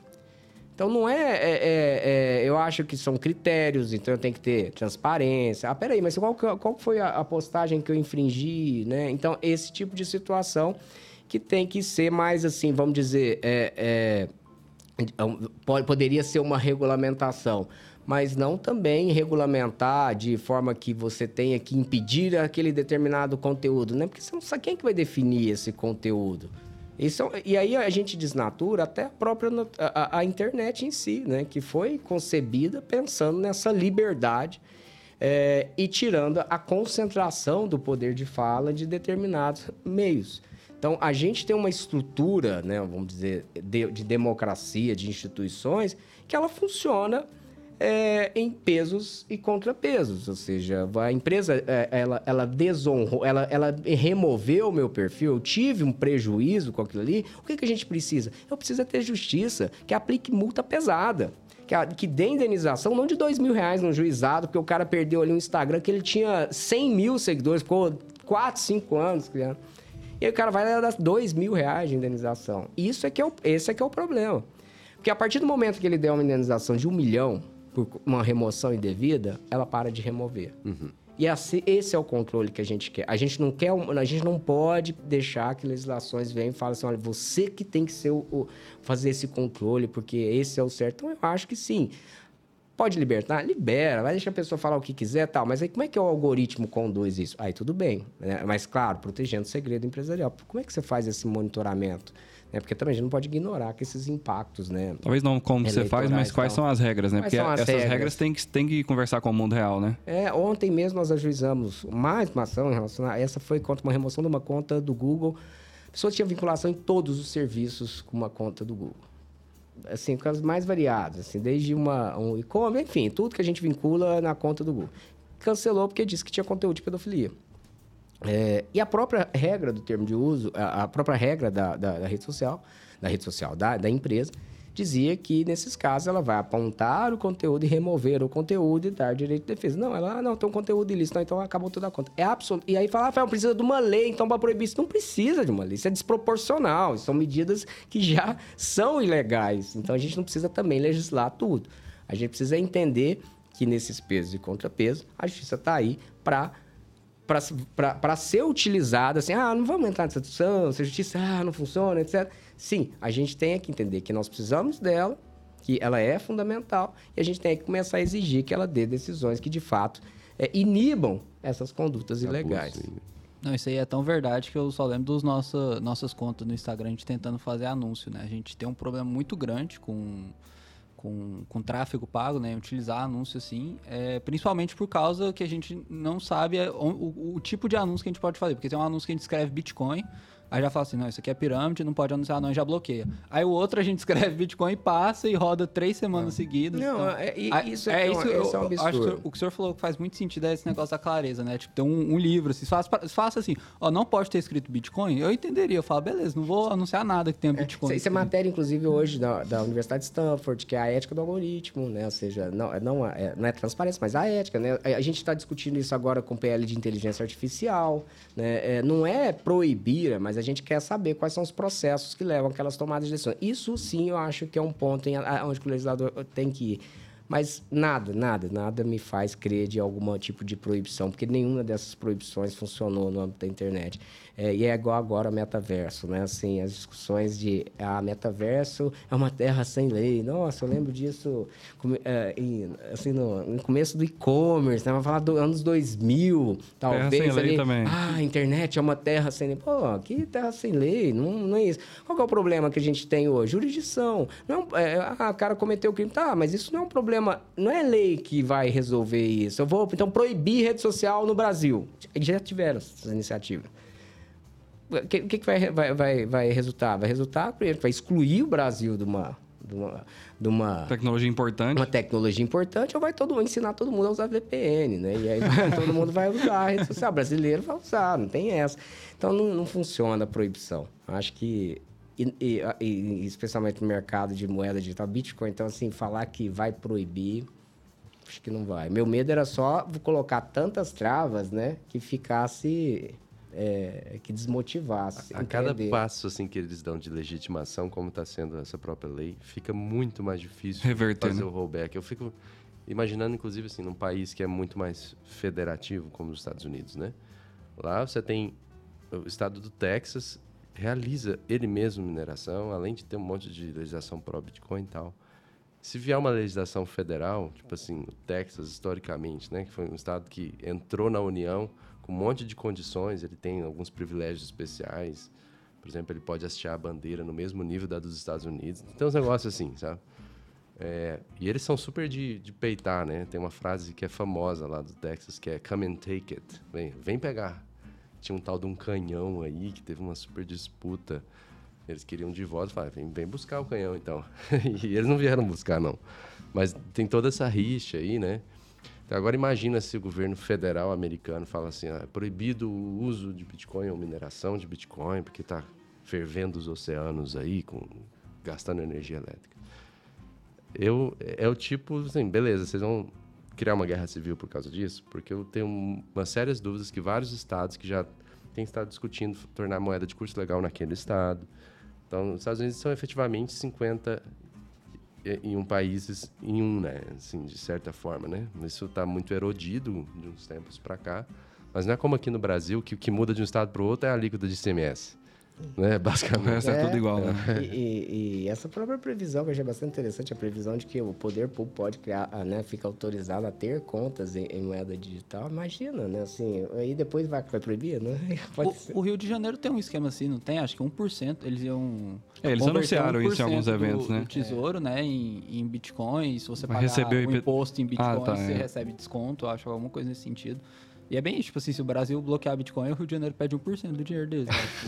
tipo, se é, rolar até, isso. Até isso, é uma legislação que vai dar segurança a, também esse tipo de operação, porque aí tem toda uma discussão jurídica, né? Se o que o ambiente. Porque aí, lembra, voltando àquele assunto, a administração precisa ter uma, algo que autorize. Aí, será que ele pode receber em, em, em uma hum. moeda que não tem, né, do curso nacional, etc. Uhum.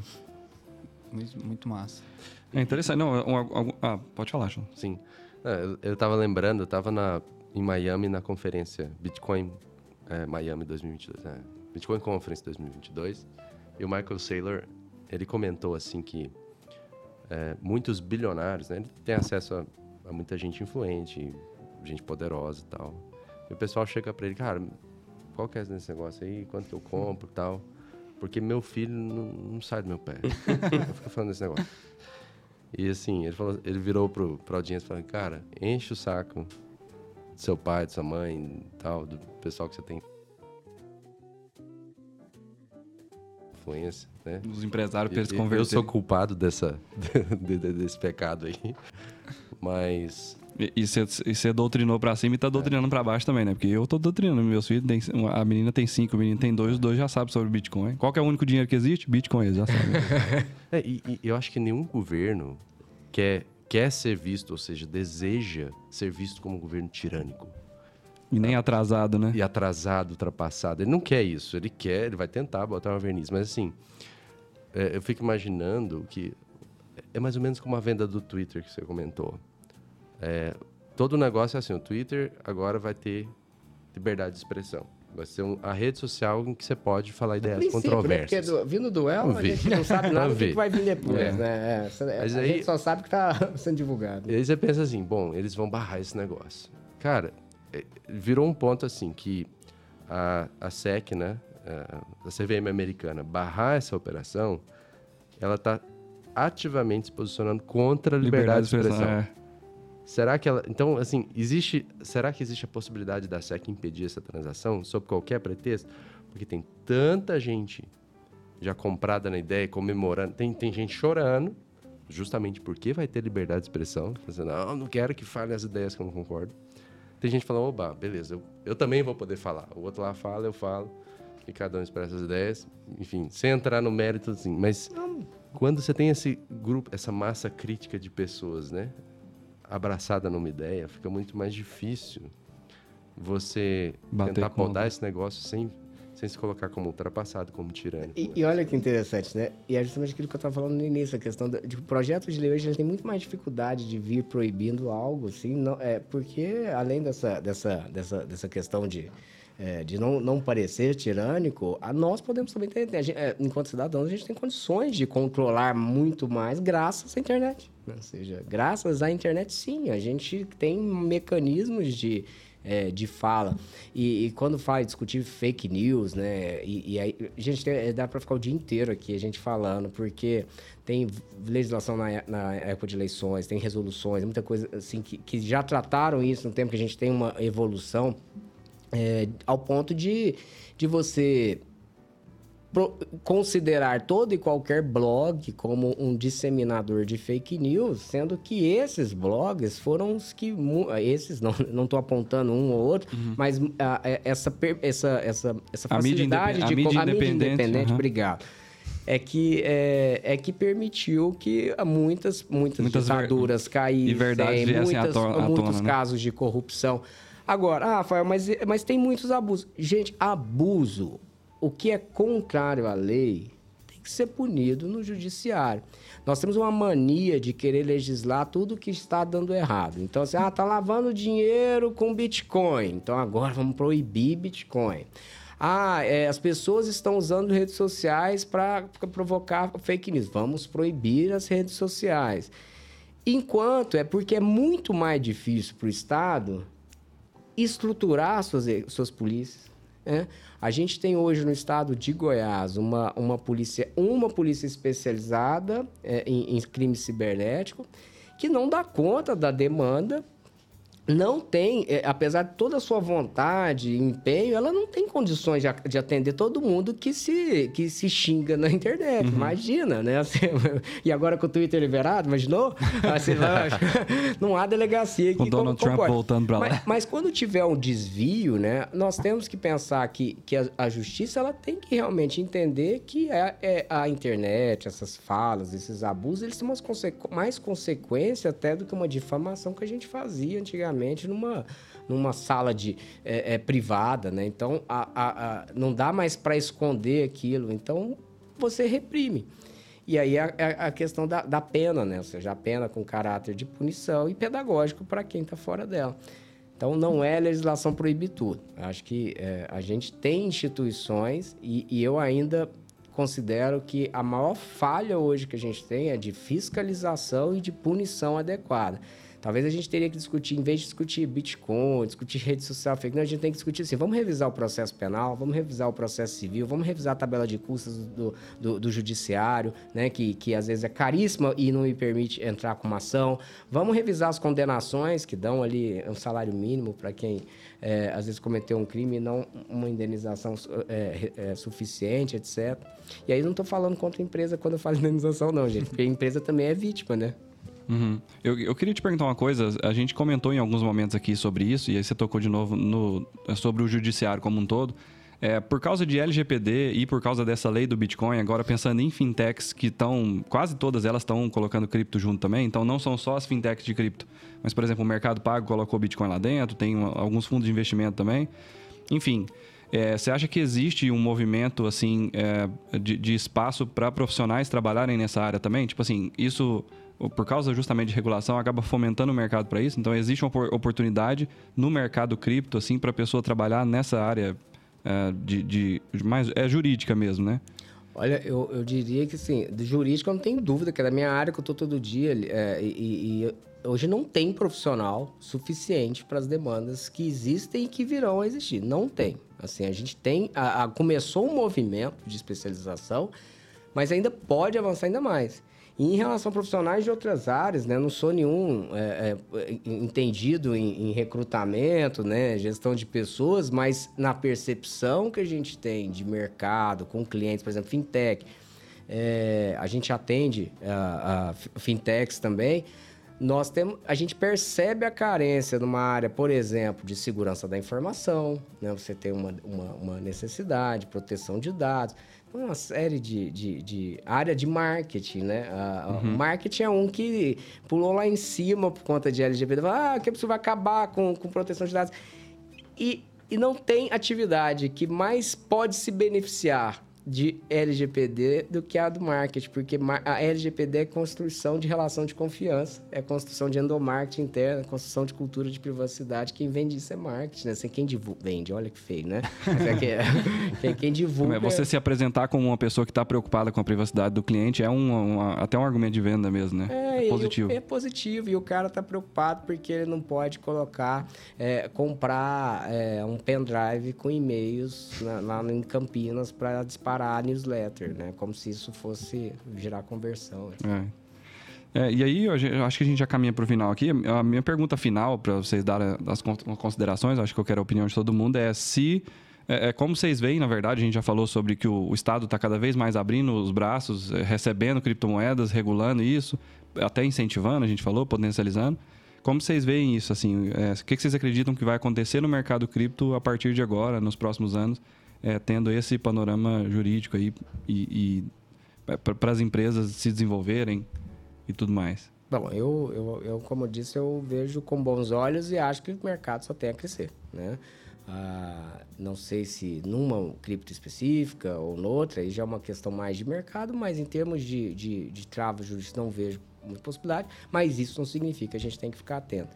Então eu acho que hoje cripto, daí falando desde a moeda de pagamento, falar de NFT, falar agora de. É, é, e aí saindo de cripto, mas também pouco relacionado a metaverso, cara, é fantástico, assim. Eu tive uma experiência outro dia com... Que a gente fala muito teoricamente, eu falo, ah, vou pegar um... Tem que ver como é que é, assim, uma reunião no metaverso, assim. Mas não é reunião para entrar lá com um tecladinho, não. Eu quero com óculos. óculos ah, cara, é sensacional, assim. para quem fez... É, é, para quem usou óculos de realidade virtual, é, quem querendo usar para... Né, ou, ou, fazer reunião em Second Life, né? Que travava toda... É outra vida, né? É sensacional. É sensacional, é a experiência de você estar tá na mesa mesmo ali escrevendo. De... Eu, eu me surpreendi positivamente com a tecnologia. Mas aí vem uma outra série de discussões, né? Aí sempre tem aquele pregador do caos, né? De que isso vai, ah, vai, vai, vai ter coleta de dados de tudo, etc. Ah, vai, né? Mas, mas aí é outra, outra discussão. É. E até uma, uma dúvida que que eu quero aproveitar a sua presença aqui para tirar, que é uma dúvida minha que eu realmente não faço ideia da... Que eu vejo é, esse movimento de tokenização especificamente, né?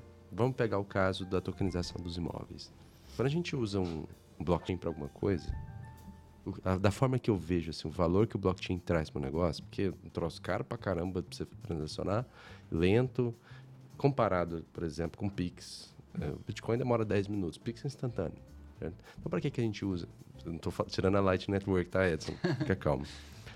Mas, então, acho que você quer duas coisas, assim. Quando você vai para um blockchain, você quer que seu negócio seja globalmente disponível, de cara. E você quer que seu negócio seja incensurável. Ou seja, eu posso transmitir minha criptomoeda para qualquer pessoa e não tem ninguém no mundo capaz de desfazer aquela transação. Vamos pensar assim. Mas se eu tokenizo, por exemplo, um imóvel, né? Quando eu compro, eu tokenizo um imóvel, não, eu tokenizo uma construção, né? O direito a ter uma fração ideal, tal, como, como você tinha nos explicado aqui. É, a construtora ela vai pegar meus dados pessoais, vai pegar meus documentos, vai fazer uma verificação mínima e, ok, vender aqueles direitos para mim na forma, digamos, de um token ou de um NFT. Aí, a partir daí, né, se isso é um token numa blockchain pública, né, tipo Bitcoin, Ethereum, não tem nada que me impeça, por exemplo, de transferir esses direitos para uma organização internacional envolvida com crimes é, horríveis e tal, né? Uma organização realmente terrorista. É que eles usam esse termo terrorista para muita coisa que eu acho que esvazia a coisa do termo. Mas, e aí, essa, no, no, quando o empreendimento fica pronto, chega essa organização terrorista e fala: Bom, eu quero meu apartamento aí. E ela começa, vamos dizer, isso abriria para ela começar a investir maciçamente imóveis no Brasil, por exemplo, de uma forma que não seria possível no mercado é, formal, né? Como que fica como que fica assim? Uma coisa que eu vejo com tendência como para resolver isso é assim, beleza? A gente vai tokenizar, mas quem controla para quem esse token pode ser transferido ou não é uma entidade, uma entidade central. central. As DAOs, né? por exemplo. É. E, e, no caso, nos casos que eu tenho visto aqui, a tokenização, por exemplo, de, de recebíveis de crédito, né? Uh, temos grandes bancos envolvidos em tokenização, mas sempre a transferência desses direitos de crédito ela é chancelada por um, uma, um ente centralizado que, por sua vez, faz a verificação. Ou seja, você não precisaria de blockchain para isso. tudo. Ou seja, você está usando blockchain para ganhar coisas que são, é, na minha opinião, mais marginais. Ou seja, aquele, aquele elemento central de ser um negócio que simplesmente é, ninguém pode mudar ele, né? Ninguém consegue mudar o Bitcoin. Ah, o pessoal está discutindo Bitcoin tem que mudar para Proof of Stake. Ah, boa sorte com isso, tentando mudar o Bitcoin de qualquer forma que seja, especialmente uma coisa que é muito central no protocolo. Né? É meio como querer mudar a língua portuguesa para todo mundo falar francês no Brasil. Bom, você pode tentar, mas vai ser difícil.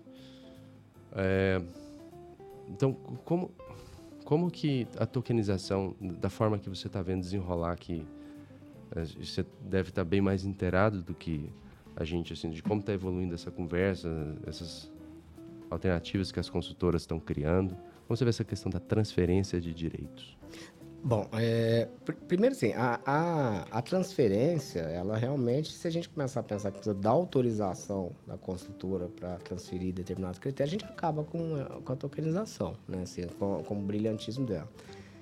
Tirar ela da blockchain também tira né, um, um, grande benefício, por exemplo, em criptoarte, que eu fico vinculado a uma. A, eu vou fico, continuar vinculado a alguém para divulgar o meu trabalho. Isso é péssimo para pro, pro, pro, os artistas.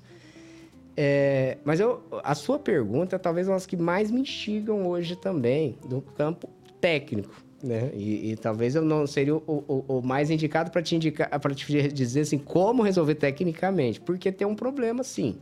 Mas eu não diria né, nem no momento da transferência. É na hora que eu dizer que esse imóvel ele precisa ser, por exemplo, bloqueado porque é de objeto de transações ilícitas criminosas. Mas não precisa ir tanto. É, o cara está devendo. Eu preciso penhorar. Como é que eu vou penhorar?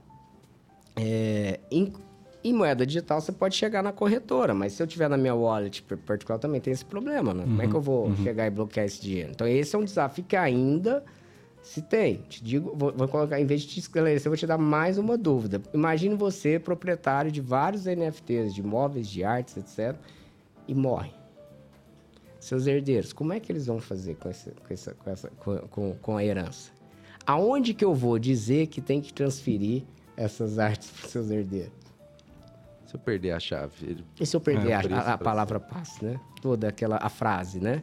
Uhum. É, e a gente já pensa algumas soluções. Aí é onde que entra o desafio do jurídico entender essa operação para conseguir fazer ela acontecer. Então eu tenho, do ponto de vista particular privado, eu posso pensar em usar uma, um instituto tradicional que é o testamento fechado e colocar minha palavra passe lá. O cara faleceu, você notifica os cartórios, ó, tem um testamento do fulano aqui, né?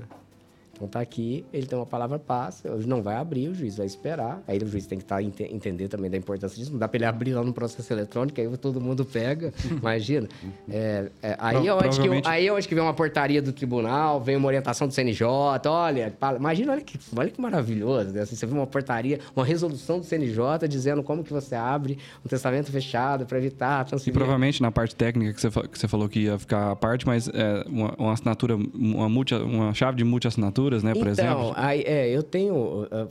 Eu quero me aprofundar mais, vou dizer que eu não sei, tá? Sinceramente, eu não, não, não, não sei como que, que faz, mas o que me falam justamente é isso. Eu tenho umas travas no código ali, né? Você vai configurar lá no Solid, vai e configura algumas travas que pode chegar e, e, e barrar essa, essa operação.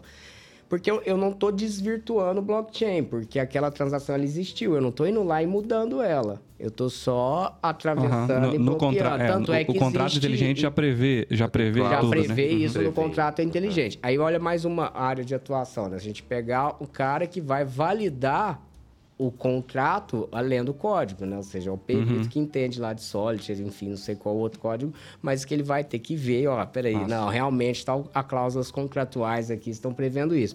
Então, a, a, as incorporadoras ficam nesse afã, ah, vamos produzir token, etc. Vamos, mas não é eu quero, vou lá e, e, e, vou, vou mintar igual eu minto uma arte. Não é assim, é diferente. Eu vou mintar um contrato, mas eu tenho que programar ele, né? Justamente prevendo essas situações de... É, agora, eu ainda, eu ainda quero... Eu ainda vou sugerir, pensar num caminho, que a questão da penhora em si, né? Porque a penhora, ela vem do Estado. Mas eu não quero o Estado com código em todos uhum. os NFTs que eu criar, né? E como que ele vai fazer? E tiver uma multisig e uma delas depender do, do cara que está sendo piorado, ele simplesmente fala, ah, perdi a chave, é. fui pescar ah, e caiu então, o papel no, no, no, rio. Mas teria como eu configurar, por exemplo, numa cripto, que uh, mas só que vai depender vai continuar dependendo de uma instituição né? você é. vai continuar centralizando de alguma forma por mais que eu possa ah o OpenSea acabou eu vou me fazer vender minha arte aqui direto para vocês tá tá vendo aqui ó, que lindo maravilhoso que beleza você comprou mas se eu tiver colocado no código lá atrás que ela podia vir intervir é, e ela deixa de existir essa empresa nem o judiciário ninguém vai conseguir fazer, executar isso mais né? Então, esse é um. Uhum. Eu acho que vai precisar de muita gente para trabalhar nisso mesmo. É, Aquela é, pergunta é, sua. Pergunta é. tá respondida aqui, ó. Precisa 12 de milhões Mas tá de vendo? o que não pode, quem é, é da área jurídica e, e, e, e quer, quer lidar nessa área, militar na área, não pode vir com a mentalidade de que então ah não então não vai ter jeito de fazer sucessão eu vou eu vou não tem como fazer não vou recomendar para os meus clientes. Não, a gente tem que pensar os mecanismos os mecanismos. Aí, claro a gente tem situações que de repente pode ser que não dá para fazer. Agora, eu não posso, num planejamento sucessório, é, eu lá, advogado de família, empresari empresarial, ignorar a existência desse mercado e esquecer de olhar isso, porque senão você pode estar tá dando um prejuízo enorme para os seus herdeiros, né? Vocês estavam dando exemplos aqui de falar de que tem que comprar cripto e tal, etc.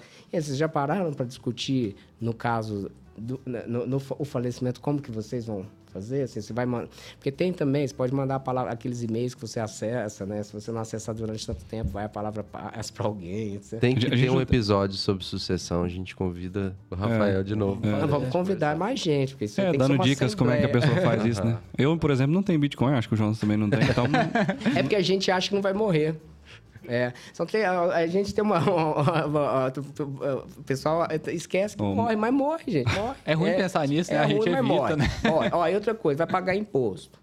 Também é, são certezas da vida. Morre, vai pagar imposto e agora que a gente acrescentou é que os dados vão vazar, né? Ou seja, não adianta pensar em proteção de dados achando, ah, minha empresa, então, doutor, se você fizer aqui uma adequação, a gente vai é, então não vai ter mais vazamento. Eu falei, não, já nem precisa me contratar, tô fora. Né? Assim, aí o cara lá e fala, ah, mas. Mas, mas o é, LGPD mas... em seis dias, então, não, não vai é, proteger não, de vazamento. Olha, eu, nunca vi, assim, nem agora com a resolução da NPD, para empresas de pequeno porte conseguir finalizar um processo CG. A não ser que pare todo mundo da empresa. E também aí pode, né? Pode ser que. Porque mesmo assim não é uma implementação, né? Porque você tem todo. Hoje você perguntar, Rafael, quando é que eu consigo finalizar um processo de cultura da privacidade da minha organização? Três anos. No mínimo, com empenho, tá? Com empenho de cultura e tal. Esquece, documento, prática, política para accountability é importante, precisa ter, mas falar em aculturamento é cult... gente, não dá, isso é, é. cinto de segurança. É mudar né? hábito, falar né? que vai, todo mundo ia chegar, não, hoje eu para põe sem nem perceber que pôs. Quando esquece, o carro fica é, pitando e tal. Fica a dica. Se meu carro não apitasse, eu só andava sem mesmo. Mas, é, enfim, você quer fazer também, Jonas, um comentário sobre isso? Acho que você. É, mas... Eu esqueci até a pergunta. É, tipo assim, uma vez agora que o. Que o é que o Jonas o... ficou aqui pra, me praguejando porque eu não respondi ele. o cara veio aqui, mas não me respondeu, como é que eu vou resolver é, isso? É. Não, mas é, é tricky demais, é, exatamente. É. É. Tá, mas eu gostei, se vocês quiserem aproveitar um... para perguntar para ele, a consultoria grátis.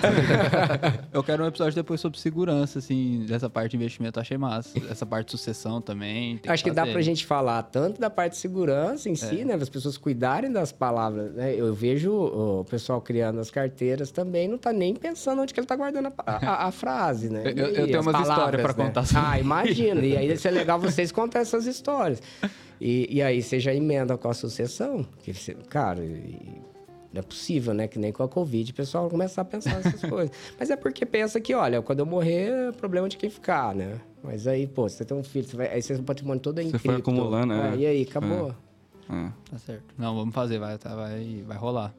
Mas a, a pergunta é o futuro, Jonatas. Falar o futuro. assim. É, assim, uma vez que o, que o Estado está abrindo as portas agora, fazendo regulação e aceitando as criptos, muitos é, países até aceitando o Bitcoin como moeda corrente e tal, como que vocês veem o mercado nos próximos anos aí?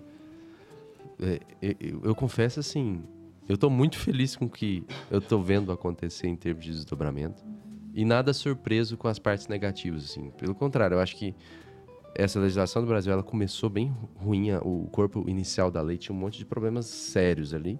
A gente saiu de E Bitcoin e perce- criptomoeda para uma coisa, uma, uma coisa aceitável. Né? É, no próprio mundo inteiro, assim, eu acho que a aceitação e a legitimação tá num ritmo mais rápido do que eu esperava quando eu descobri Bitcoin. Eu falei, cara, não, esse povo não vai aceitar esse trem de jeito nenhum. Tá muito rápido, vai né? ter muita Também resistência e tal. E tá- tá- então eu tô muito otimista nesse aspecto. Eu vejo assim essas ameaças, por exemplo, do Fórum Econômico Mundial, com essa narrativa de que a gente precisa que cripto é legal, mas a gente tem que ter uma cripto que seja ambientalmente sustentável e Bitcoin não é, porque ele gasta muita energia elétrica e, e tudo mais. né? Então essa narrativa ela preocupa porque ela pode, por exemplo, evoluir para assim, beleza, cripto é muito legal, é per- permitido cripto aqui, mas só a cripto que a gente criou aqui do Banco Central. É, essas outras aí que destroem o meio ambiente, usar isso como, na verdade, um pretexto, porque. E é pretexto pelo seguinte, né? O Bitcoin, ele, o percentual de energia limpa que ele usa é maior, por exemplo, do que o que a Europa usa de energia limpa como um todo. Então tem muito mais setores consumindo energia suja em muito maior quantidade que o Bitcoin do que o Bitcoin. Por que, que eles estão indo pro Bitcoin com esse problema? Por que, que não, por exemplo, s- secadora de roupa? Por que não eh, aparelho em stand-by que gasta mais do que a rede Bitcoin? Só a televisão está desligada, aquela luzinha vermelha lá. O somatório disso é muito mais do que a rede Bitcoin, por exemplo. Por que, que eles não estão indo nessas coisas e estão indo no Bitcoin? É Porque, na verdade, é um pretexto. Então, eh, tenho, tenho, acho que a gente tem que ficar vigilante. Nesse sentido, eu acho que a rede social que mais eh, rebate essas coisas com muita força é o Twitter. É onde, assim, a discussão... É o fórum da discussão de Bitcoin, de, de, de debunking desses mitos todos acontece ali. É onde eu busco o meu conhecimento, minhas informações prematuras. Então, tudo que eu vejo em outros lugares, eu vi primeiro no Twitter. Todas as ideias que eu ouço em outros lugares, eu, eu li primeiro no, num tweet de alguém. Eu acho que é um- uma rede social bacana, principalmente se você consegue transitar nos tweets em inglês. É, é, é a língua franca do mundo, então gente do mundo inteiro, não só dos Estados Unidos. Twitta em inglês ali, debate coisas. Gente da Itália, gente da França, gente do Canadá, gente de tudo que é lugar. uh, Que eu, que eu admiro pra caramba, espalhando do mundo inteiro, tá debatendo no Twitter em inglês. Então, dica para todo mundo é, que quiser estar entendendo o que está acontecendo com profundidade, né? E criar convicção. É, é, mas é isso. Eu acho que eu estou muito mais otimista do que pessimista e cauteloso, né? A gente tem que ficar de olho e torcer para que mais regulações que não sejam nocivas surjam. Elas acabam, querendo ou não, criando um ambiente de clareza que é preferível a um ambiente de- de- em que existe uma espreita grande assim de algo muito ruim chegar. Então, quando você tem medo de ver um negócio ruim ver um negócio que não é muito ruim ou que até tem aspectos bem positivos, é, é motivo sim para Pra ficar otimista. dar uma respirada. Pronto. É, a gente agora está mais seguro do que estava antes. Queira ou não, né?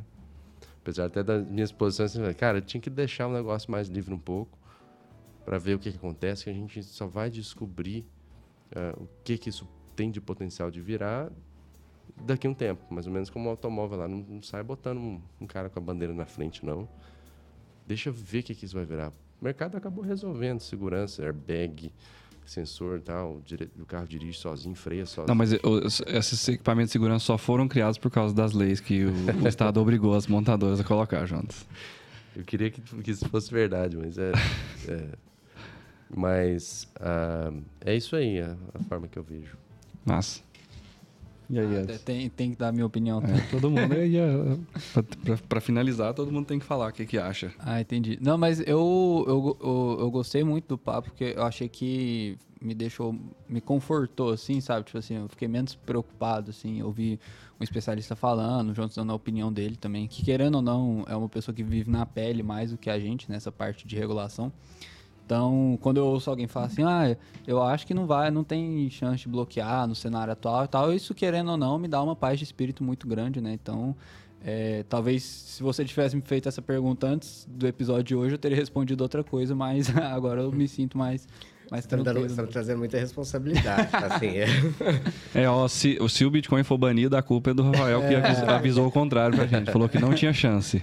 Ele falou que não de maneira alguma. Não, não mas tô brincando. Não, e, eu fui, e assim, né? Aquilo, é igual eu falo, né? Não é palavra de advogado, não, mas é, é fato. A gente está analisando o contexto atual, uhum. não há nada que me indique em sentido contrário. Se amanhã mudar o fato, mas assim, nem essa mudança, né, me parece. Agora eu também fiquei também otimista de ver também executivos da área também otimistas com a legislação, porque é, é, geralmente se assustam muito, uhum. mas é entender que é um contexto democrático. Às vezes eu tenho. Você falou de energia renovável, aquela parte do tributo que eu mencionei, eles colocaram lá também que desde que seja investindo 100% de energias renováveis. Ah, foi, mas por quê? Alguém foi lá e falou: ah, não pode, que senão vai pegar mal, ISD e tal, a gente tem que ah, então coloca aqui. Então, assim, tem coisa, não dá para ser perfeito para todo mundo, sempre, e, e, e, é assim mesmo. E no contexto geral também sai super otimista e foi legal ver que você também tem essa visão, assim, para não ficar é, e é à toa que vocês despontam, né? Porque quem é aquele que sempre gosta de falar que tá tudo ruim, né? Que o Estado só está atrapalhando e tal, tal, não vai para frente, né? Uhum. É, o, um exemplo que o Jonatas deu é justamente na IN lá, a gente falou, nossa, isso vai ser ruim, a gente queria atender o nosso consumidor e não essa legislação aqui, essa regulação, mas vamos lá, bora lá, vamos pôr, e os a gente colocou dois programadores gênios lá para fazer isso.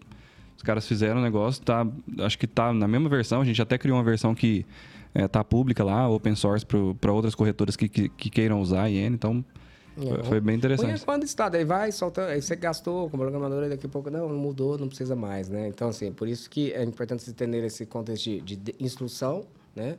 Que muda, pode mudar amanhã, pode mudar qualquer hora, assim, com a canetada, tá? Então, se o cara chegar lá e quiser mudar, ele muda.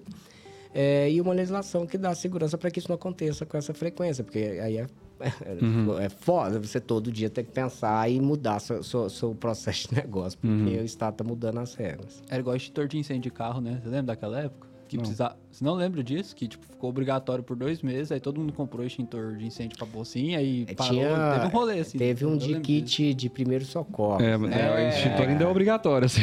Não, mas teve uma época que mudou, tipo assim, eu não sei se não era obrigatório e virou obrigatório, era tipo, voltou, né? aconteceu alguma é. coisa assim. Isso é o movimento também da, dos lobbies, né? Que acontecem também com é. frequência, né? A gente conseguir interpretar também tudo um pouco mais à distância pra saber o que, que tá em jogo de verdade ali. Uhum. É, e eu também, assim, dando minha opinião, eu acho que de tudo que a gente falou falou aqui também, eu concordo com a opinião de vocês, assim, por mais que a minha visão filosófica na, na parte de Estado, assim, tinha que ter mais liberdade e tal, mas é, eu também vejo com bons olhos por causa daquilo que eu comentei mais cedo. Quando uma CVM abre a possibilidade e autoriza as empresas a fazerem fundos de investimento, você atrai pessoas que antes estavam com medo, elas entram nesse mundo, elas começam a ver a valorização do Bitcoin, ela começa a estudar mais sobre aquilo que ela está investindo e, eventualmente, ele vira um Bitcoiner de verdade, aprende a criar a carteira dele armazena os bitcoins na wallet dele. Então, é, a gente que está pregando a palavra do Bitcoin aí, a gente acha bom esses movimentos todos, porque acaba trazendo mais gente, investimento institucional, isso dá mais legitimidade, vira essa bola de neve positiva de coisas que vão impedindo o Estado de dar o rollback, né, de reverter tudo. Então, também vejo com bons, muito bons olhos. Então, foi muito massa a conversa. Ah, deixa as redes sociais, não sei se vocês fazem conteúdo, qualquer um aí, é, todo mundo deixa como que a pessoa te encontra aí na internet para trocar ideia ou para acompanhar seus conteúdos. Tá, preferencialmente pelo LinkedIn, né? Rafael F. Maciel, é, também no Instagram aí do, do escritório, Rafael F. Maciel SA. Tem o pessoal, que é Rafael F. Maciel, mas é, é, não espere postagens diárias nem nada. Do, da, realmente do prato de tem, comida, não? É, mas a, o que é institucional, é, até porque não seria muito agradável, né? Ia tirar todo o glamour, né? construir, né? e ninguém gosta de ver comendo em Tupperware, né? Come Tupperware. E, o, e, é, e, e realmente é, é, questões de redes sociais. Né? Como é fantástico também o, o tanto que o, o, LinkedIn tem, tem trazido também para o mundo corporativo também uma, um, um melhor conteúdo, né? Uhum. Eu acho que a gente tem... E é o mercado se separando, né? Acho que tem público para todo uhum. mundo. Né? E, e, é e contexto diferente também, né? Tipo, no Instagram você co comunica de uma forma diferente, com um conteúdo diferente para um, um, grupo de pessoas, e lá no LinkedIn você está falando o seu conteúdo profissional, mais especificado também. Sim, é. Não, é. E, e, e as pessoas não tem que também tirar um pouco vai, dessa, dessa ideia de, de criar pessoas fictícias, né? Eu acho que as pessoas... Hoje tem uma... Isso até já é psicológico, enfim, né? De você ter aqueles perfis só de sucesso, né? E as pessoas não. E aí fica uma, uma, uma crise, né? E até empresário, né? Que pessoal, pô, mas o cara só tá crescendo, né? já chega lá que equipe, pô, o cara tá com resultado, olha lá na rede social. Calma, que não é bem assim. não é bem assim. Tá então, todo... repetindo, Rafael F. Maciel. Rafael F. Maciel SA, de Sociedade de Advogados. Boa. É, eu tô no Twitter mais, como Jonatas Carrijo, e no Instagram é arroba biscointe mesmo. ah, é, Às vezes vocês. É, eu tô deixando no Twitter. O Twitter também é Rafael F. Maciel. Aí, ah, mas não tô usando, mas eu quero agora voltar. Eu, Teve muita eu, gente. Eu, como leitor. Leitor, mas uhum. eu não sou de twittar bastante. Tem muita gente que tava no Instagram, muito frequente, lá, influencer e tudo mais, que agora, por causa desse negócio, ah, liberdade de expressão, entenderam que vai ter um movimento de ida de, de gente entrando pra lá e eles resolveram abrir canal também lá e tal. Impressionante, né? O cara é. compra e já valoriza, né? Só, só por falar que comprou. É. Bom demais. O meu, é, o meu é Edson José MF no LinkedIn também. Eu tenho meu LinkedIn, mas não precisa me seguir lá, não, porque eu sou o contrário, eu só faço as coisas no Instagram. meu, meu público tá lá. Mas Edson José MF.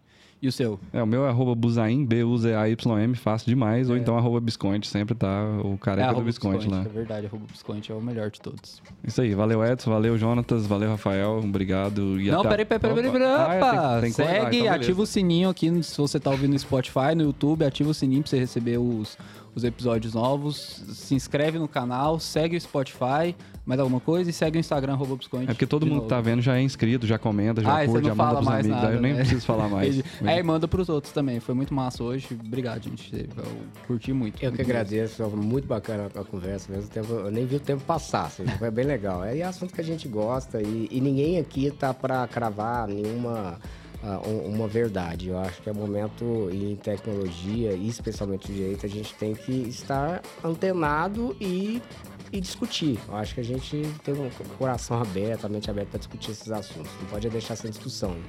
Muito massa. É isso aí. Obrigado, Rafael, pelo ter aceitado o convite. Já deixamos o próximo aí para a gente falar de novo. Com certeza. Do assunto de segurança e sucessão. Sucessão. Se... Sucessão. Sucessão é outro podcast. então é isso, gente. Obrigadão, então. Sigam as dicas do Edson aí. Curte, compartilha, comenta. E é nóis. Até o próximo episódio.